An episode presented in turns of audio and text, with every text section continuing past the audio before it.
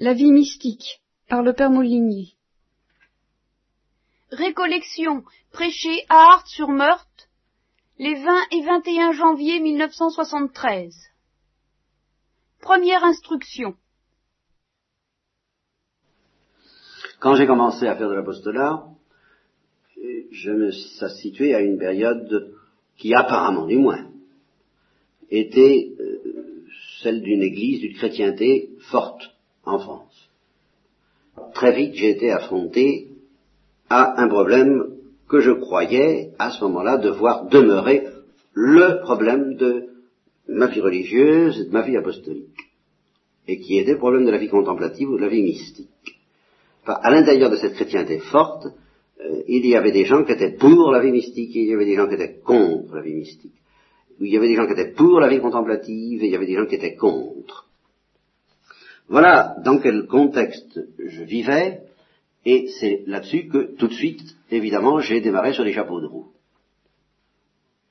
J'ai démarré sur les chapeaux de roue parce que parmi les, maîtres qui m'enseignaient, euh, je ne le connaissais pas en personne, mais je lisais beaucoup ses ouvrages, il y avait un certain père Garrigou-Lagrange, que certains d'entre vous connaissent peut-être, et qui avait précisément connu ce combat au plan doctrinal, et qui avait toujours milité autour de cette affirmation, euh, la vie, il n'y a pas de christianisme. Un christianisme euh, équilibré, humain, moral, et un christianisme mystique et contemplatif la vie mystique n'est que le développement intense, certes, particulièrement puissant, certes, mais normal, du des germes de vie surnaturelle déposés dans toute âme chrétienne par le baptême et développés par les sacrements. Donc, l'appel à la vie mystique et contemplative est lancé à tout chrétien. Voilà. Au moins d'une manière lointaine.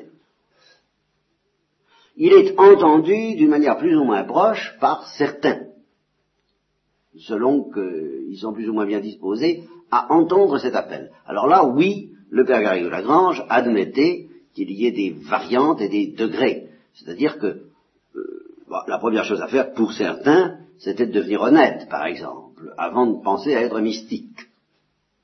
D'écouter Jean-Baptiste, en somme, disant, ben, vendez à chacun selon son dû, n'extorquez pas aux soldats, n'extorquez pas les populations, enfin, soyez, soyez ce qu'on appelle la morale chrétienne, mais qui est la morale élémentaire. Hein. Et puis, alors, après, ben, après, vous verrez bien ce que Christ, lui, vous enseignera, mais enfin, commencez par le béaba, par le pont par la morale. Alors ça, le père Garrigou-Lagrange admettait ça très bien, et, certes, il n'a jamais manqué dans la littérature et dans la réalité d'esprits bizarres, curieux, intéressants, pittoresques et redoutables, euh, qui euh, visent la vie mystique sans pratiquer la morale. C'est toujours très intéressant. Dans, dans vous trouverez des gens de ce genre, hein, ça, ça ne manque pas c'est une caricature, bien entendu, de la position du père Garrigou-Lagrange. C'est une caricature aussi de l'intuition de Thérèse d'Enfant Jésus, qui consiste à dire, donnez-moi un levier et je soulèverai le monde, même pour se convertir à une vie morale élémentaire, il est bon, il est peut-être nécessaire, et nous y reviendrons, d'être soulevé par quelque chose qui dépasse la morale élémentaire et qui peut être un pressentiment déjà lointain, déjà vague, mais un peu fort, un peu brûlant de la vie mystique. Bien. Quoi qu'il en soit, euh, le père Garrigou Lagrange avait défendu ça au point de vue doctrinal, et par conséquent, dans la prédication que je pensais offrir, euh, je, me disais, il faut défendre la vie mystique, mais il faut la défendre comme une chose normale. Euh, peut-être exceptionnelle, mais justement, en médecine, les médecins vous diront que la santé, c'est à la fois ce qu'il y a de, c'est le fonctionnement normal du corps humain, et c'est en même temps le fonctionnement le plus exceptionnel qui soit. Un être dont le corps fonctionnerait parfaitement euh, mériterait peut-être d'être montré dans un cirque.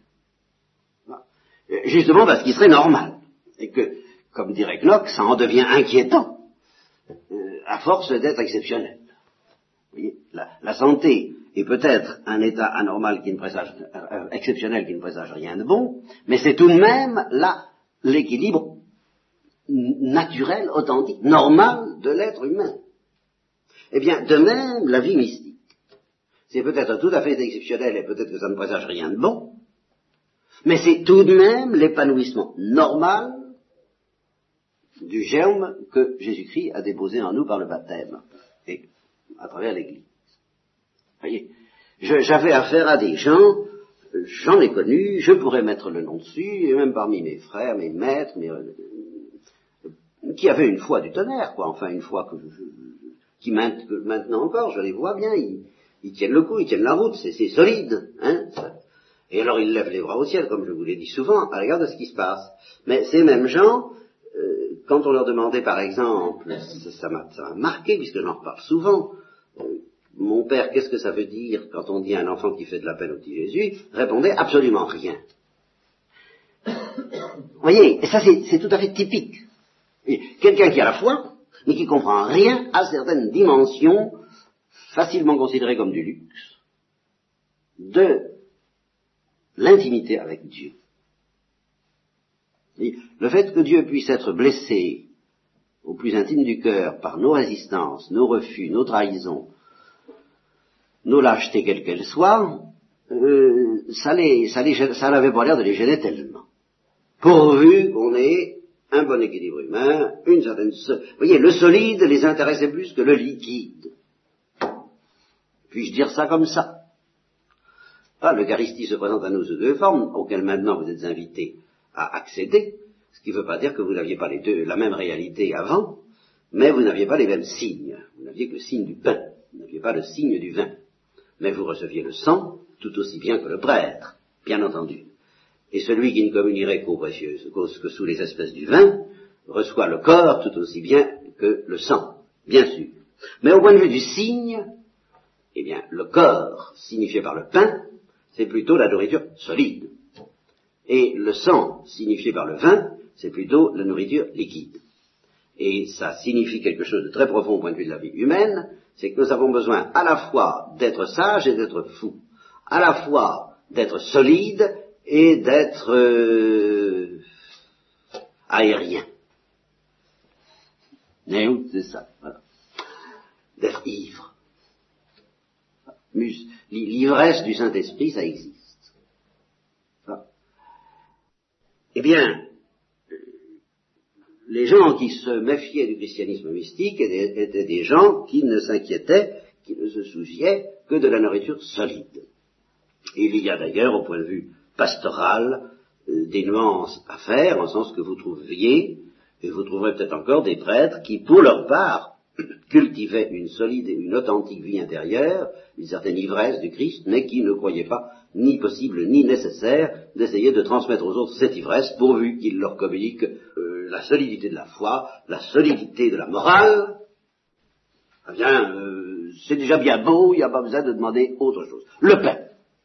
Le vin, on verra plus tard. Eh bien, depuis toujours, cette attitude-là m'a rendu malade. Et ça se comprend pour des motifs personnels.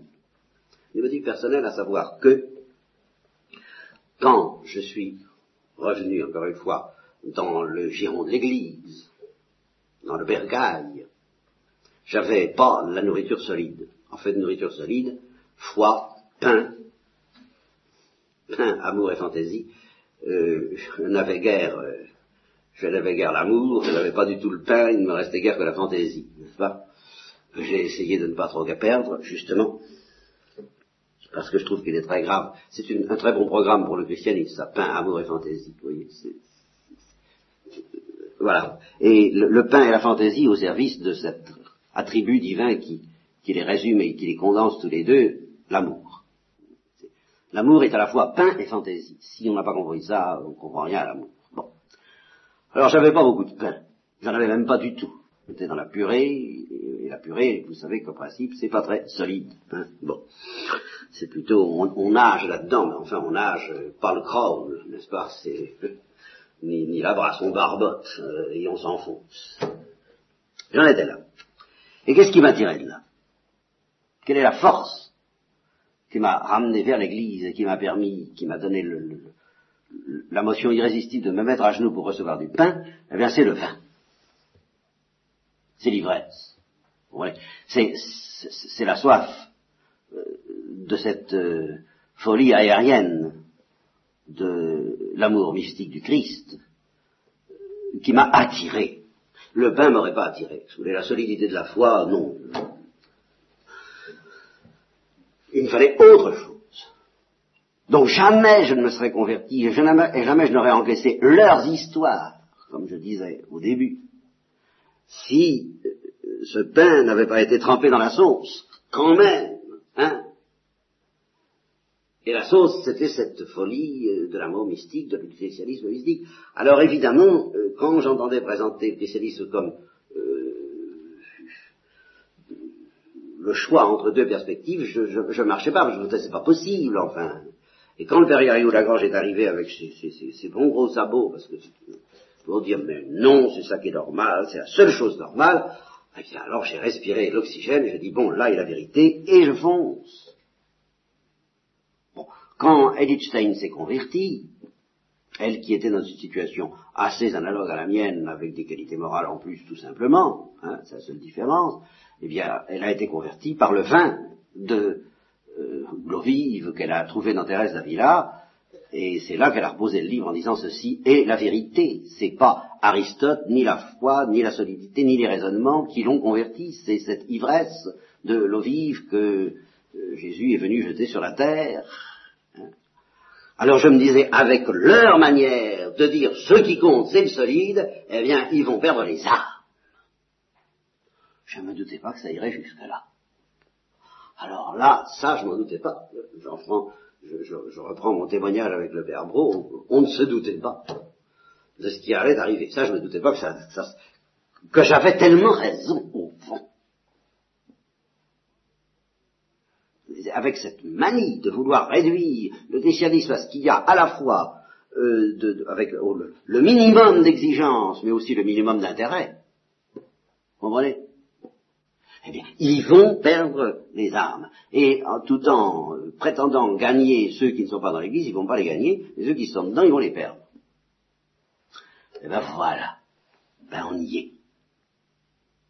Alors vous comprenez, moi je ne peux pas m'empêcher de, penser que je, ne déplore pas seulement les effets, je déplore la cause, parce que je l'ai toujours déploré, et parce que sans me douter qu'elle produirait des effets aussi fantastiques, aussi spectaculaires, aussi rapide et aussi ravageant, euh, je me doutais bien qu'elle n'allait pas faire de bien. Cette cause qui est l'indifférence à la folie de l'amour du Christ. Cette cause qui est la réponse de ce Père qui actuellement encore tient la route, obstinément avec son bâton de pèlerin qui à la fois contre vents et marées, mais qui disait, quand on dit à un enfant qui fait l'appel au petit Jésus, ça ne veut rien dire, eh bien cet homme-là, collectivement parlant, a contribué à perdre les âmes. Voilà ce que je dis. Et à faire perdre la foi à ceux qui l'avaient. Et certainement pas la faire gagner à ceux qui ne l'avaient pas. Alors voyez, je suis parti donc d'une préoccupation à l'intérieur du christianisme, sur l'air de vous avez la foi, mais ça ne suffit pas. Vous voyez, c'était un petit peu ça. Ne vous contentez pas de la foi, cherchez et vous trouverez celui qui vous cherche et qui veut vous donner euh, une bonne mesure, serrée, secouée, assez débordante, car je veux que vous ayez la joie, mais que vous l'ayez en plénitude. Je suis parti de là. Et puis, aujourd'hui, je suis obligé de modifier ma, modifier mon petit, mon kérugma. Et ça n'arrange pas les affaires au point de vue de la simplicité de ma prédication, je, je reconnais. Ça ne les arrange pas parce que d'une certaine manière, ça me plonge dans une certaine équivoque. En sens que j'ai un argument de plus et qui est, grave, qui est redoutable pour vous dire intéressez-vous à l'eau vive que Jésus est venu jeter sur la terre. Et cet argument, c'est le suivant. Seuls ceux qui s'y intéressent garderont ou retrouveront la foi.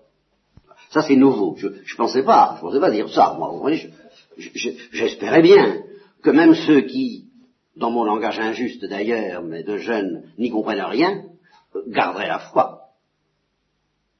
J'espérais bien ça. Mais je vois que non, que ça n'est pas. Alors je suis obligé de vous avertir et de vous dire attention, si vous voulez garder la foi, vous avez intérêt à chercher plus que la foi. C'est ça. Et c'est là où il y a une petite nuance pastorale appréciable entre euh, les traditionalistes de toutes couleurs et votre serviteur, c'est que j'ai l'impression que euh, eux, c'est tellement une catastrophe, ils ont raison, pour eux que la perte de la foi, que je serais tenté de dire, la foi leur suffit, si on pouvait la retrouver. Elle ne m'a jamais suffi. La foi, c'est la porte ouverte sur une table, un banquet. La foi, c'est l'adhésion à l'invitation au banquet. Vous recevez un Bristol, comme quoi vous êtes invité à telle heure au banquet qui sera donné euh, dans les salons de l'hôtel Dieu, n'est-ce pas? Et où vous serez invité à manger la solidité du corps du Christ et l'ivresse du sang du Christ. La foi consiste à dire j'y crois. Je crois à cette invitation. Elle est vraie. Bon. Le christianisme ordinaire consiste à venir manger quelques miettes de temps en temps, mais en se gardant tout de même, ah voilà, au fond c'est ça, en se gardant euh, du caractère un peu envoûtant, en particulier de l'ivresse. Le pain, ça va. C'est solide, et ça aide en somme à tenir le coup dans l'existence. Ça, on garde la santé, on garde l'oblativité, on, garde un esprit de service, euh, on ne perd pas les pédales, on garde les pieds sur terre, tant qu'on ne mange que le pain. Si on boit le vin, si on boit le sang et à trop grande rasade, Sanguis Christi inebriame, demandait Saint Ignace de Loyola, sang du Christ, rends-moi ivre de toi. Ben, être ivre, c'est quand même un petit peu déraper par rapport à la vie concrète, comme ce qu'on appelle la vie concrète, n'est-ce pas? Hein, Disons la vie courante, la vie ordinaire, la vie normale. Alors le christianisme ordinaire consiste à prendre beaucoup de pain et un peu de vin. Beaucoup de corps et un peu de sang. Beaucoup de doctrine et un peu d'amour. Enfin, sans dépasser certaines limites. Bon. Et puis alors, le christianisme mystique consiste à euh, y aller comme Saint Philippe de Néry, qui restait deux heures à communier au moment de la messe. Il faisait une action de grâce de deux heures à l'intérieur de la messe. Soit avant la communion, juste avant, soit pendant, soit après la communion, enfin, euh, il, partait, quoi. Il était ivre du sang du Christ. Alors, euh, on n'est pas obligé que ça se passe comme ça. Le curé d'Ars disait la messe d'une manière relativement brève. Il y a d'autres manières de, devenir fou de, de, cette ivresse du sang du Christ. Mais cette ivresse, c'est ça que je dis maintenant, que je dis aujourd'hui, et qui encore une fois fait peut-être une certaine distance entre ceux qui se contentent de vouloir défendre la foi et la prédication que je voudrais vous offrir, cette ivresse est une question de vie ou de mort pour la foi elle-même maintenant. Elle est devenue ça. J'admets très bien qu'en dans des circonstances normales, dans une chrétienté normale, ben, il y a ceux qui sont en d'avoir la foi, il y a ceux qui ont la foi et qui mangent le pain mais qui ne boivent pas trop le, sang, et puis il y a ceux qui font jusqu'au bout en se laissant emporter par l'ivresse du sang. Eh bien, euh, aujourd'hui, il n'y aura plus que, et il n'y a déjà bientôt plus que, ceux qui se laissent emporter par l'ivresse du sang, à garder encore la solidité de la foi ce que la parabole des clochards, n'est-ce pas? Ceux qui étaient invités n'étaient pas dignes. Bon, ben, ce sont un peu tous ceux qui défroquent. Ce sont tous les chrétiens qui perdent la foi petit à petit, et euh, je ne les juge pas, mais je dis, en tout cas, euh, ils n'étaient pas aptes à comprendre ce qui leur était offert. Et ils se détournent. Alors, allez dans les rues, allez par les chemins, et ramenez-moi n'importe qui. Pourvu qu'ils aient la robe nuptiale, c'est-à-dire le minimum d'humilité nécessaire pour que je puisse pardonner leurs péchés, je les invite non pas seulement à la foi, mais à mon intimité et à l'ivresse de mon intimité. Alors ici, j'en arrive à un deuxième point. Je me suis dit, si la vie mystique la plus folle est dans la logique, justement, normale de la vie chrétienne, elle ne doit pas être réservée aux religieux. Voilà. La seconde idée qui m'a passé par la tête. Alors ça, ça pose des tas de problèmes. Des tas de problèmes que je n'ai pas encore résolus. Qu'est-ce que signifie la vie religieuse et qu'est-ce que signifie de ne pas être dans la vie religieuse et, en quel sens euh, le banquet est-il offert d'une manière différente évidemment aux uns et aux autres, mais le même banquet avec la même intensité. Quoi qu'il en soit, j'ai toujours eu l'audace qui m'a coûté cher dans certains cas, qui m'a coûté, qui a été la source de nombreuses erreurs, de nombreux, de nombreux dérapages, de nombreux cassages de figures, mais que je n'ai jamais pu abandonner, de proposer à tous, y compris donc les laïcs que vous êtes, ce qu'il n'est pas toujours très facile de proposer aux contemplatifs. Qu'est-ce que c'est que cette folie qui s'appelle l'ivresse de Jésus? C'est ça que j'essaie de vous faire comprendre. Et comment est-ce que ça se développe Et comment est-ce que ça gouverne une morale chrétienne qui ne peut pas être purement et simplement la morale naturelle et qui ne peut même pas être seulement, et j'en arrive enfin à mon sujet, celui que je reprendrai demain matin, qui ne peut pas être seulement la morale de l'Ancien Testament, euh, la morale euh, enfin, telle qu'on pouvait la comprendre avant Jésus. Même par rapport à la vie surnaturelle, Jésus-Christ a changé quelque chose. Et ce quelque chose, encore une fois, qui est cette ivresse de la gloire du Christ, euh, est particulièrement inconnu, méconnu depuis toujours. Ça, ça, c'est pas neuf. Simplement, on le paye très cher aujourd'hui. Bon, c'est un bon châtiment, une bonne volée de bois vert que Dieu nous adresse. Bon, mais pour moi, du point de vue de Dieu, ça change pas grand-chose. La situation serait plutôt meilleure qu'elle ne l'était du point de vue de ce cœur du Christ, que au temps où la chrétienté n'était pas en miettes. Exactement comme pour les Juifs, au temps où Jérusalem était déportée à Babylone, eh bien la situation était peut-être meilleure, au point de vue de l'amour passionné de Dieu pour son peuple, qu'au temps du roi Salomon.